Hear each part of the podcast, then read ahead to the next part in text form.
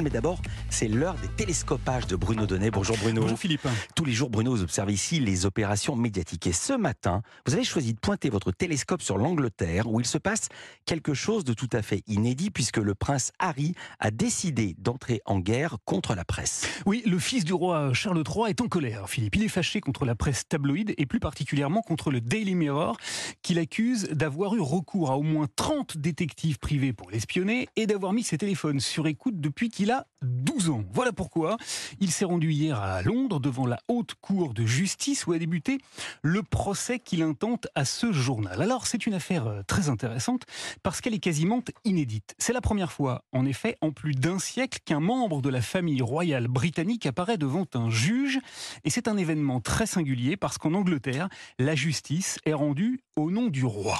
Et alors qu'est-ce que le prince Harry souhaite obtenir en menant ce procès, Bruno Eh bien, il l'a dit très clairement hein, devant le tribunal, Philippe, il veut faire changer la loi. La mission de ma vie, a-t-il déclaré, est de changer le paysage médiatique britannique. Allons bon. Alors, pour bien comprendre la nature du contentieux qui oppose Harry à la presse, il faut remonter quelques années en arrière. L'événement le plus marquant, c'est bien sûr la mort de sa mère, la princesse Diana, qu'Harry a toujours imputé au paparazzi. Il l'a dit hein, d'ailleurs dans une interview à la chaîne britannique ITV.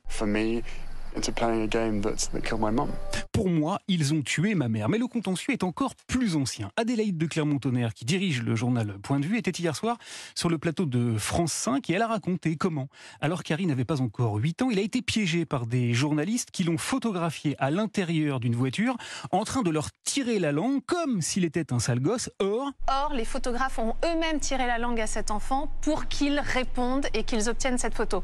Voilà, alors Harry réclame des dommages et intérêts colossaux Daily Mirror et il demande surtout qu'on fasse évoluer la loi afin qu'elle devienne, comme c'est le cas en France, un beaucoup plus protectrice de la vie privée. Alors, est-ce que le combat du prince Harry est légitime, Bruno Est-ce qu'il a une chance de remporter la partie?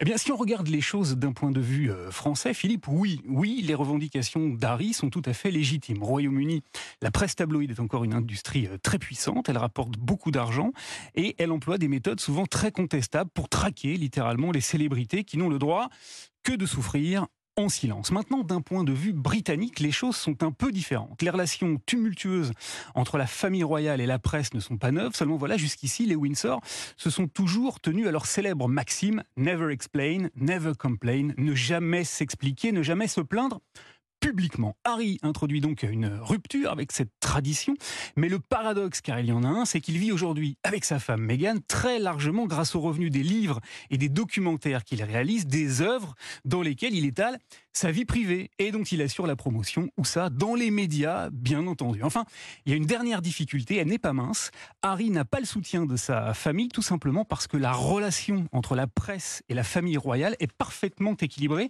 Elle repose sur un pacte les tabloïds se repaissent des frasques de la couronne, mais comme le pouvoir de la royauté est essentiellement symbolique, étant donné qu'il n'est basé que sur la seule représentation, il a besoin d'être vu, photographié et commenté par les médias pour continuer à exister. Bref, je ne sais pas comment ça se traduit en anglais, mais dans sa grande croisade contre la presse, le prince Harry n'a pas vraiment le cul sorti des ronces.